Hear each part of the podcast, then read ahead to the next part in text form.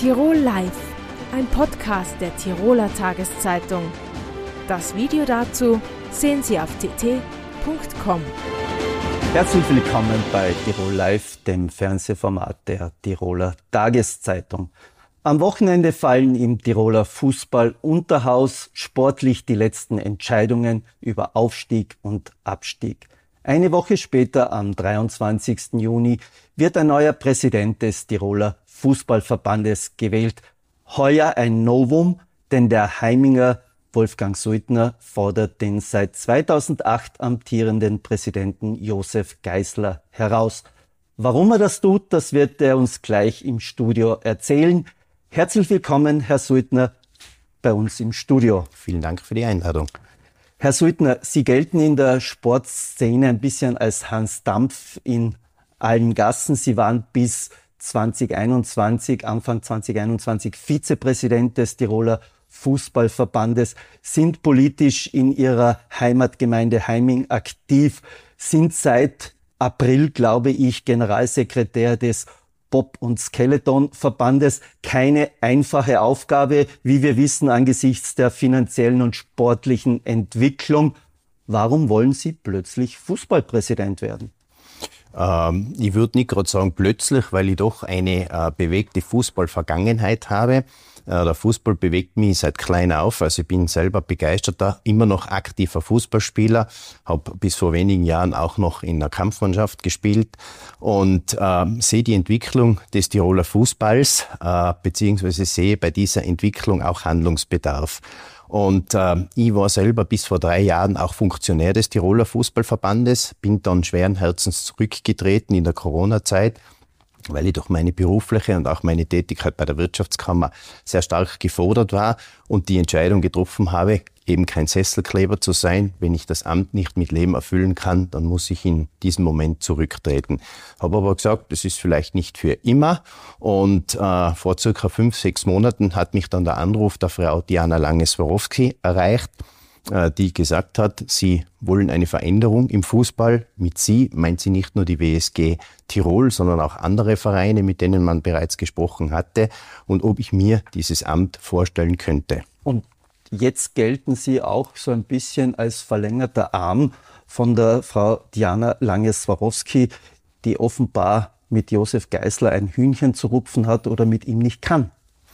Äh, dem muss jetzt wirklich eine Absage erteilen. Es ist so, laut Statuten des Tiroler Fußballverbandes hat jeder Verbandsverein vollkommen unabhängig von seiner Ligazugehörigkeit, zweite Klasse bis hinauf zur Bundesliga, das Recht, einen eigenen Wahlvorschlag einzubringen. Das hätte auch jeder andere Verein machen können. Die WSG hat es getan, aber nicht aus Eigennutz, sondern um den Tiroler Fußball gesamt weiterzubringen. Und an der Stelle darf ich wirklich sagen, ich bin ein Präsident für alle 150 Vereine von der zweiten Klasse bis hinauf in die Bundesliga.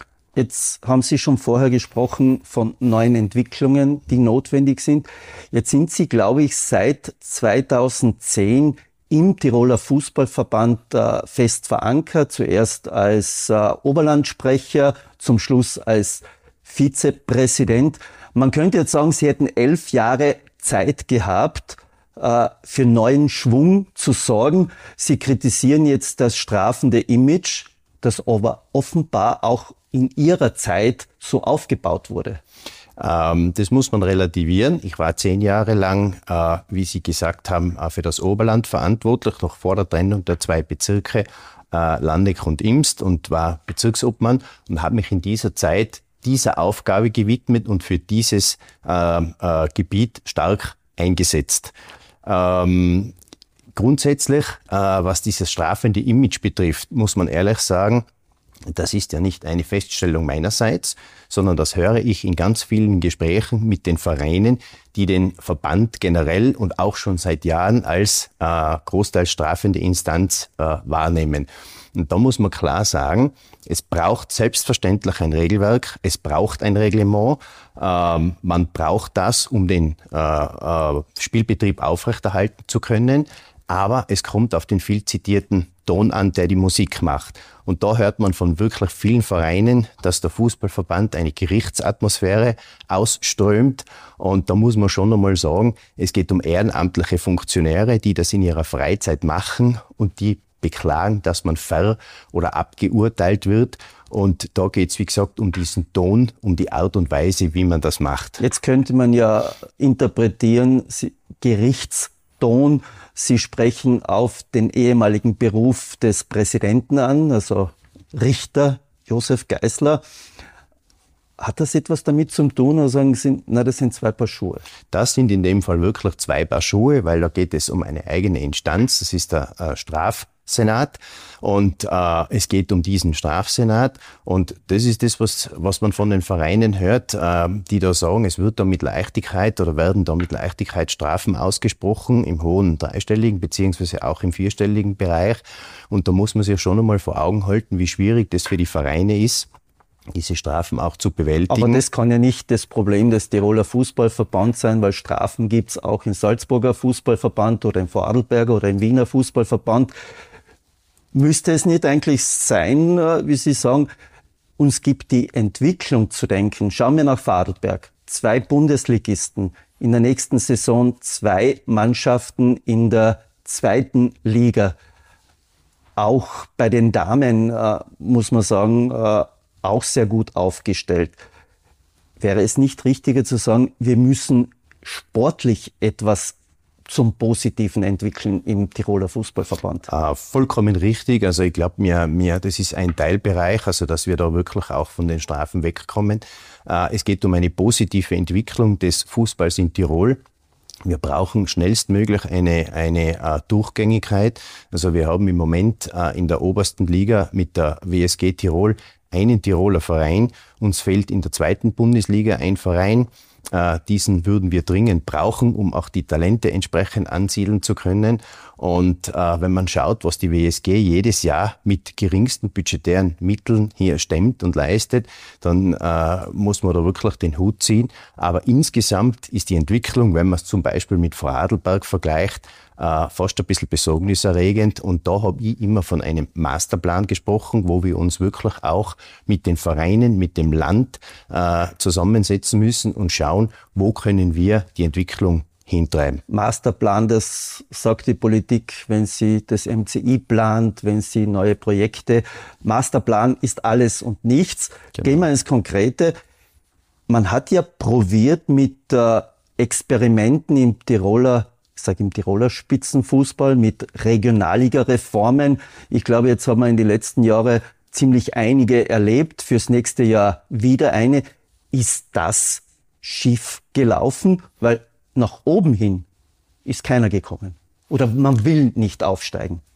Ähm, der Begriff Experiment passt meines Erachtens in diesem Zusammenhang wirklich gut. Also vor vier Jahren, zu Beginn der letzten äh, Funktionsperiode des Tiroler Fußballverbandes, wurde die Regionalliga-Reform als großer Wurf angekündigt. Und wo sind wir jetzt angekommen nach vier Jahren? Letzten Endes wieder bei der ursprünglichen Regionalliga West und haben aber im Moment immer noch das große Problem aufgrund dieser äh, Rückreform, dass Vereine eine Woche vor der Meisterschaft immer noch in der Luft hängen und gewisse Auf- und Abstiegsszenarien immer noch nicht geregelt sind. Aber das kann ja auch nicht das Problem sein. Äh, das wissen wir immer wieder, einmal oben, sind nicht das Problem die Vereine A selber und B der Verband, der sich in den vergangenen Jahren eigentlich nur an der Spitze orientiert hat und auch, ich würde jetzt einmal sagen, natürlich auch gefördert hat ein gewisses Gefälle, weil was man hört, welche Summen da teilweise gezahlt werden für Trainer oder wenn er sagt, die brauchen einen Stürmer, Millionen für einen Stürmer, Millionen braucht man nicht sprechen, aber ich brauche einen Stürmer, mhm. hat der Verband sich nicht so sehr auf die Spitze konzentriert und die Breite vergessen, die kleinen Vereine? Naja, grundsätzlich zu dieser Frage fehlt mir auch die Positionierung des Tiroler Fußballverbandes. Es wird in einem Atemzug davon gesprochen, wie wichtig die Akademie ist und äh, wie gut der Tiroler Fußballverband die Akademie führt. Und im selben Atemzug wird davon gesprochen, wir sind in erster Linie für die Breite da da stelle ich mir auch die Frage, was jetzt? Wo geht die Positionierung des Verbandes hin? Und da komme ich wieder zu diesem Masterplan. Das gehört erarbeitet. Wo wollen wir in Tirol in Zukunft mit dem Fußball hin? Und äh, der Fußballverband selber tut sich vielleicht schwer, in, in einen gewissen Markt einzugreifen, in, in äh, äh die Vereine selbst. Aber ähm, die Breite gehört gefördert. Wir reden immer von der Breite zur Spitze. Und da hat es sicher eine Konzentration in den letzten Jahren gegeben auf die höheren Ligen äh, und doch auch wieder sehr viel Reglementänderungen in anderen Ligen. Und da gehört unseres Erachtens nach, und da meine ich auch unser ganzes Team, auch eine gewisse Beruhigung wieder her. Dasselbe, was für den Herrenfußball gilt, gilt ja auch für Damenfußball. Ich meine, Wacker hat es gerade geschafft. Zum Schluss haben sie den Klassenerhalt gesichert. Darunter, es gibt die Tiroler Liga, es gibt zwei Landesligen. Aber auch da hat man das Gefühl, die Talente gehen weg und wir bewegen uns eigentlich auch kaum einen Schritt weiter. Man darf eh froh sein, dass die Damenmannschaften äh, selbst so aktiv sind. Vollkommen richtig. Äh, wenn man sich im internationalen Kontext anschaut, wo die Entwicklung im Frauenfußball hingeht, es werden fast täglich neue Rekorde gebrochen, äh, sei es im Zuschauerbereich, äh, im finanziellen Bereich. Der Damenfußball entwickelt sich vom Niveau her unglaublich schnell und gut weiter. Und da scheint es fast so, dass Tirol ein weißer Fleck auf der Landkarte ist. Und da muss ich ganz ehrlich sagen, da gibt es unseres Erachtens nach drei Ansatzpunkte. Der eine ist, also Mädchen für den Fußballsport zu begeistern. Nur das allein hilft nicht, wenn ich die Mädchen nicht in einer durchgängigen Struktur habe, wo sie den Sport auch dann bis zum Erwachsenenalter ausüben können. Da gibt es auch andere Landesverbände, äh, die gehen da als Vorreiter vor. Die haben zum Beispiel eine U10, eine U13 und eine U16. Somit wäre gewährleistet, dass ich die Damen dann auch ins Erwachsenenalter hineinbekomme. Aber das geht ja nur mit Fusionen, mit Regionen, weil ich glaube, die einzelnen Vereine allein wenn man jetzt ein bisschen Innsbruck äh, ausnimmt, werden es nicht schaffen. Also müsste eigentlich so wie Regionsmannschaften für Damen geben wäre absolut ein Ansatz aufgrund der momentanen Basis, dass wir nicht mit sehr vielen äh, Damenmannschaften gesegnet sind. Wichtig ist nur, dass wir hier vom Reden ins Tun kommen und dass wir wirklich auch die Vereine unterstützen. Ein Beispiel auch ab einem gewissen Alter bedarf es natürlich auch einer räumlichen Trennung, Umziehmöglichkeit. Und auch hier sollte man die Vereine äh, nicht alleine lassen, sondern auch verbandseitig äh, schauen, ob es möglich äh, ist, Förderungen zu lukrieren oder auch durch Thema Spielansetzungen hier Kapazitäten zu schaffen. Was hat Präsident Geisler bisher falsch gemacht? Oder sagen Sie, tut leid, nach äh, 15 Jahren braucht es einen Wechsel? Ähm, ich möchte grundsätzlich äh, nicht kritisieren. Das ist weder mein Stil noch der Stil unseres Teams. Ähm, ich glaube, dass es vollkommen legitim ist, nach fast 20 Jahren äh, in jeder Institution oder in jeder Organisation über einen Wechsel, über eine Veränderung nachzudenken.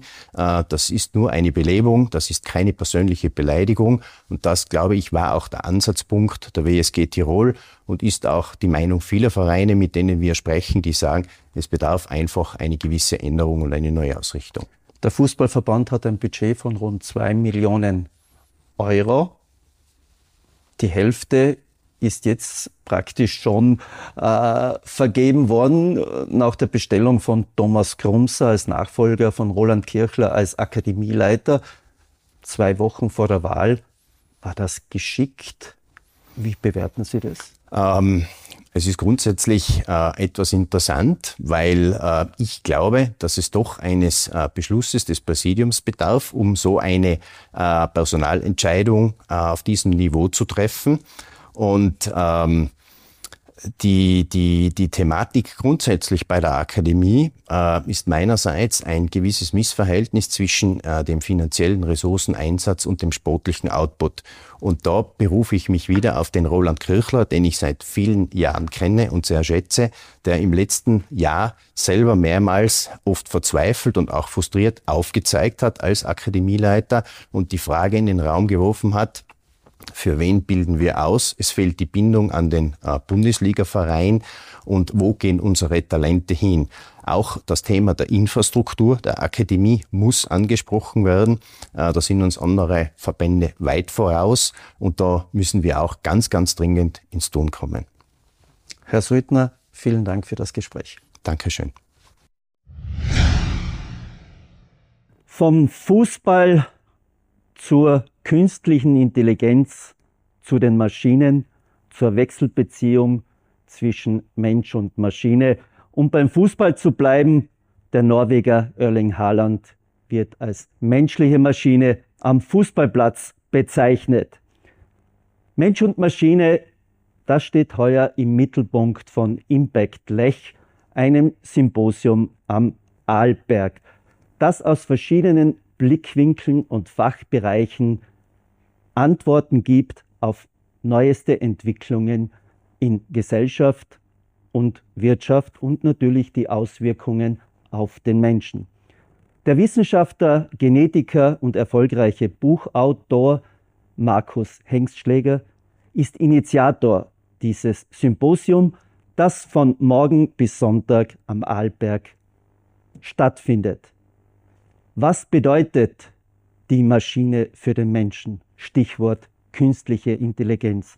Was sind die Herausforderungen, um eine positive Wechselbeziehung zustande zu bringen? Das heißt, zum Wohle der Menschen. Das frage ich jetzt bei mir Markus Hengstschläger, der uns zugeschaltet ist. Herzlich willkommen, Herr Hengstschläger. Danke für die Einladung. Herr Hengstschläger, ich habe heute in der Früh gelesen, ähm, künstliche Intelligenz wie ChatGPT könnte zu einem Produktionszuwachs von bis zu 4,4 Billionen Dollar führen.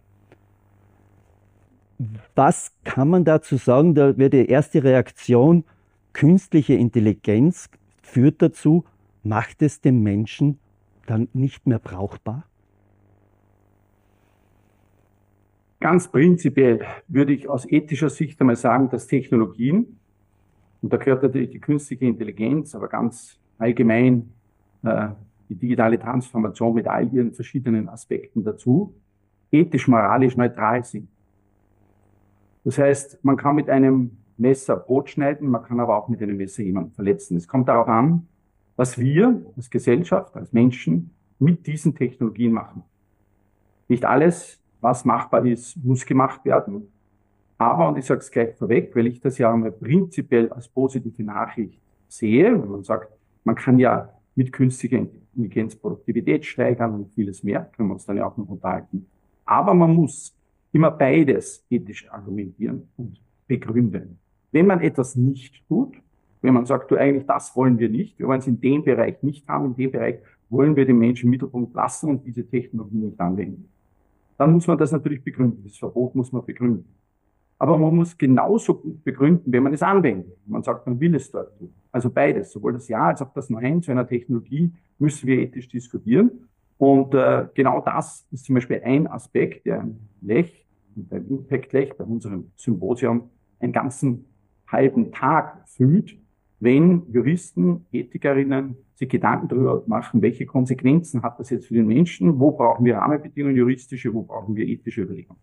Aber hat man die Menschen, ich meine, digitale Transformation ist das Schlagwort unserer Zeit.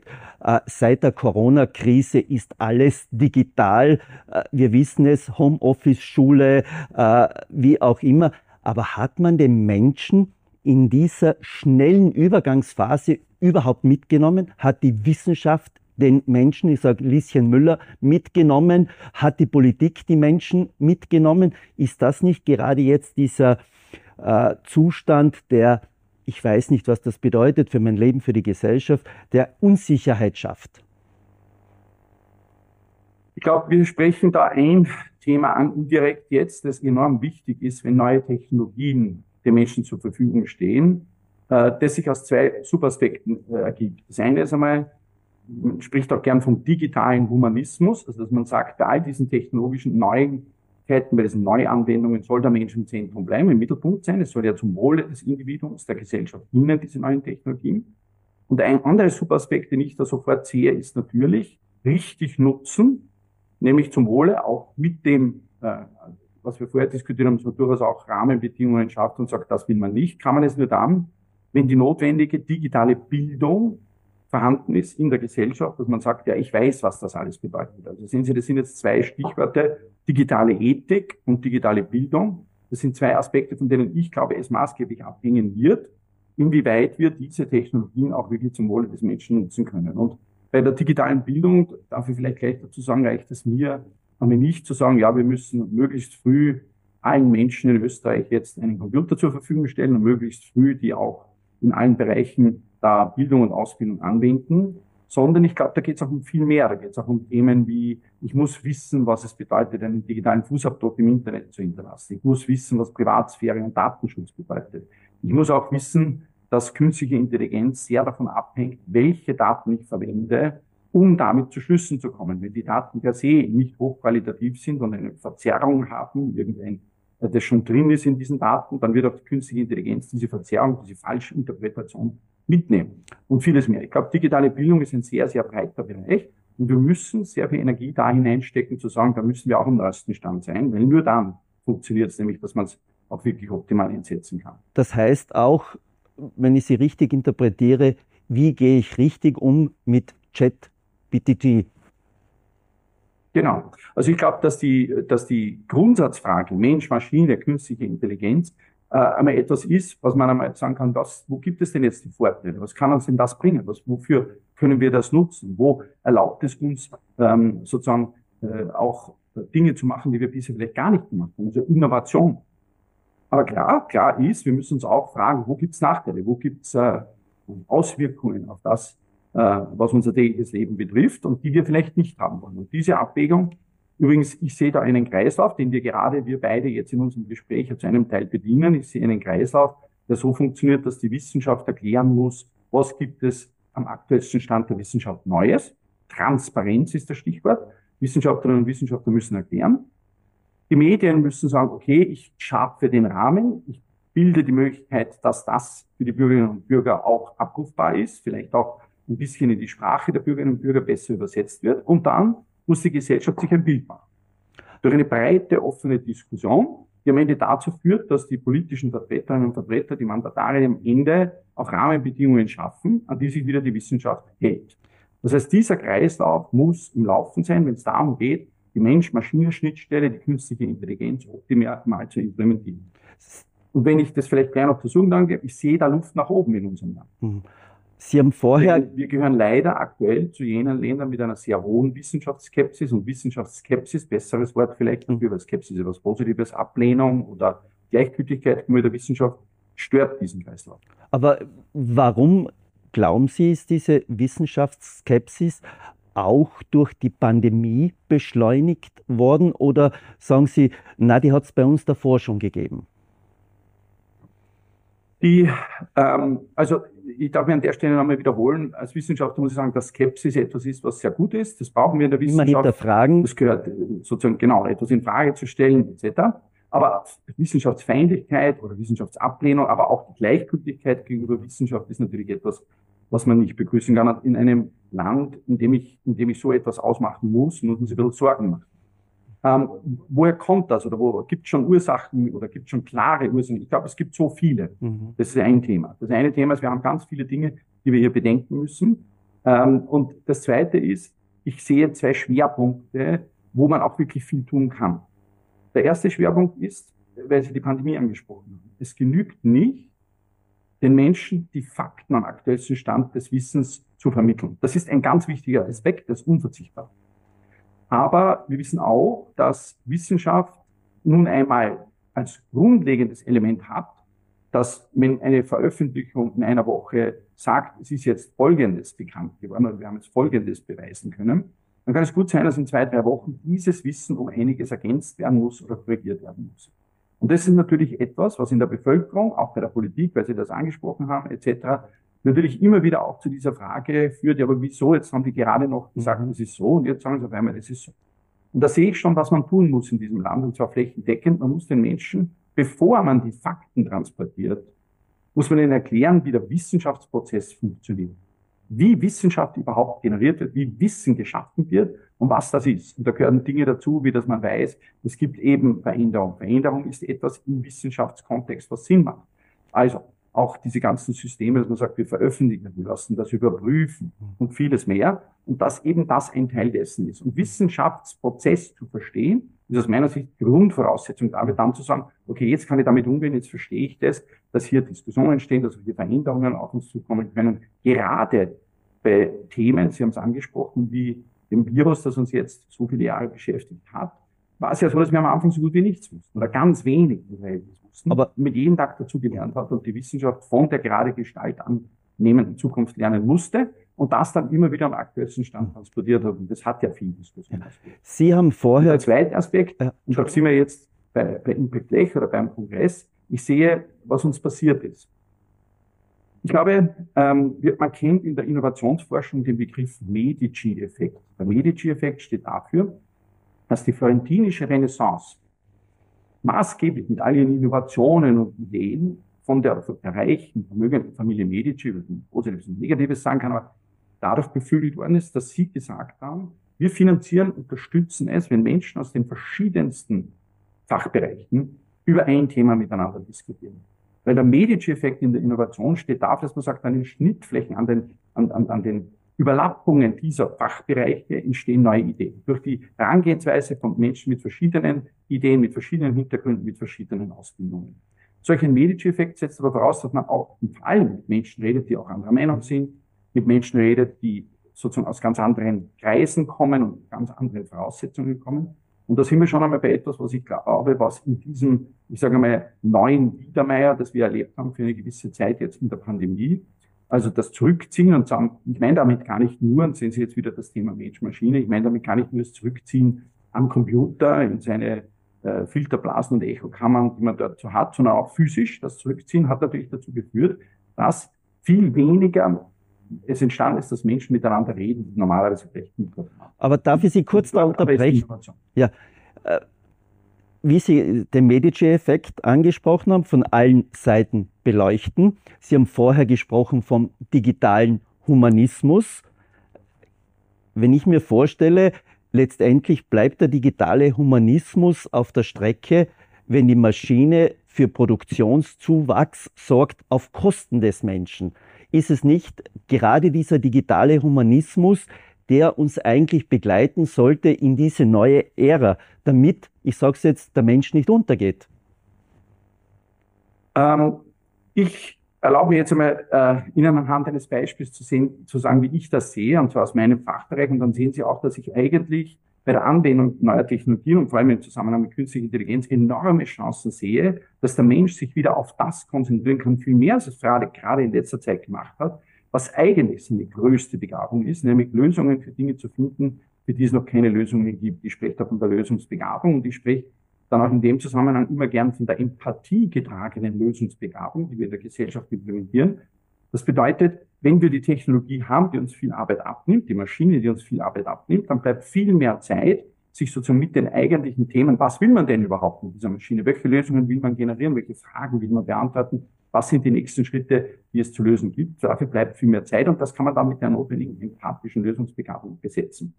In meinem Fach ist es so, wir, äh, in der Genetik ist ein großes Thema äh, in der Medizin allgemein, aber die Genetik trägt dadurch bei, dass man heute diesen Übergang zur sogenannten Präzisionsmedizin beschreibt. Das steht dafür, dass jeder Mensch in seinem Erbgut individuell ist. In seinen 3,3 mal 10 hoch 9 basenbaren DNA, in seinen 22.000 Genen, jeder Mensch hat eine gewisse Individualität. Diese, in dieser Individualität steckt sehr viel Information in dieser DNA, wenn es darum geht, Neigungen für Erkrankungen zu bestimmen und vieles mehr.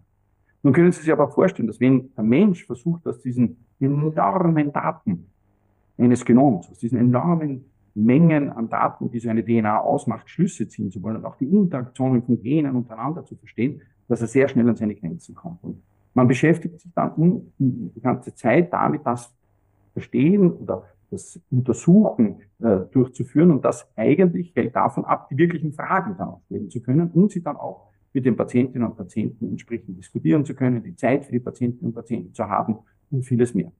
Ich glaube, dass die Konvergenz, also das heißt die Zusammenführung von zum Beispiel dieser beiden Leittechnologien, nämlich Gentechnologie, Genetik oder Genomanalysen und künstliche Intelligenz dazu führen wird, dass wir gerade in dem Bereich Medizin viel mehr verstehen werden, dass es nicht die eine Krebspatientin gibt, sondern jede Krebspatientin eine individuelle ist, oder nicht den einen Kopfschmerzpatienten gibt, sondern jeder individuell ist und jeder auch verschiedene Therapien braucht, Jeder auch verschiedene Voraussetzungen hat aufgrund dieser genetischen Daten. Und erst durch das Zusammenführen dieser Technologien, nämlich künstliche Intelligenz und Genomanalysen, wird die Zeit bleiben, empathische Lösungsbegabung anzuwenden und dann zu sagen, so, und wie kann man das jetzt für das Individuum nutzen? Was kann man da jetzt therapeutisch anbieten, klinisch anbieten, prophylaktisch anbieten und vieles mehr. Und so sehe ich digitalen Humanismus. Ich sehe eigentlich, dass der Mensch es nutzen soll, dass die Technologie diese Dinge macht, wo man sagt, die sind zeitaufwandend und das ist viel, viel schwieriger, wenn wir das selber machen. Also, um es im einen Satz zu sagen, ich glaube, die Maschine wird in einigen Jahren all das machen, was sie besser kann als der Mensch, was viel Zeit und Raum schafft, dass der Mensch sich auf das konzentrieren kann, was ich eben das empathische Finden von neuen Lösungen, von Herausforderungen, vor denen wir stehen. Jetzt nenne. zum Abschluss noch eine Frage, die ein bisschen an Science Fiction vielleicht erinnern könnte.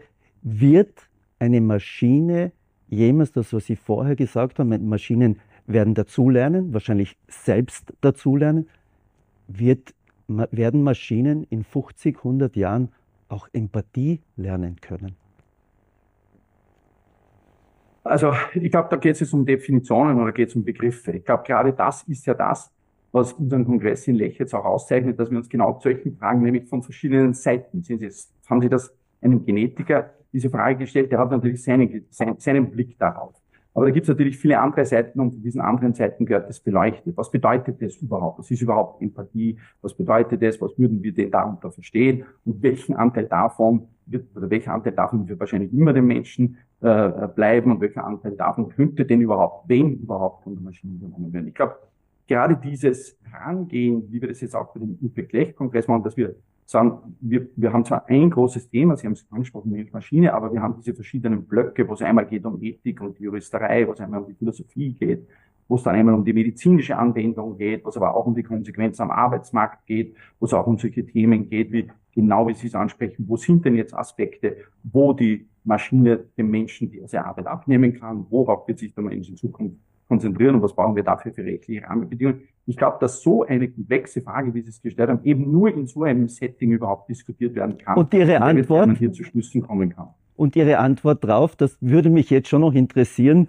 Wie sehen also ich glaube grundsätzlich, dass die Empathie aus heutiger Sicht einmal etwas ist, was den Menschen vorbehalten bleibt. Allerdings muss ein Wissenschaftler sagen, sagt niemals nie, wir wissen ja nicht, was kommt. Aber grundsätzlich würde ich sagen, von dem, was wir heute wissen über das, was künstliche Intelligenz kann, würde ich das so interpretieren.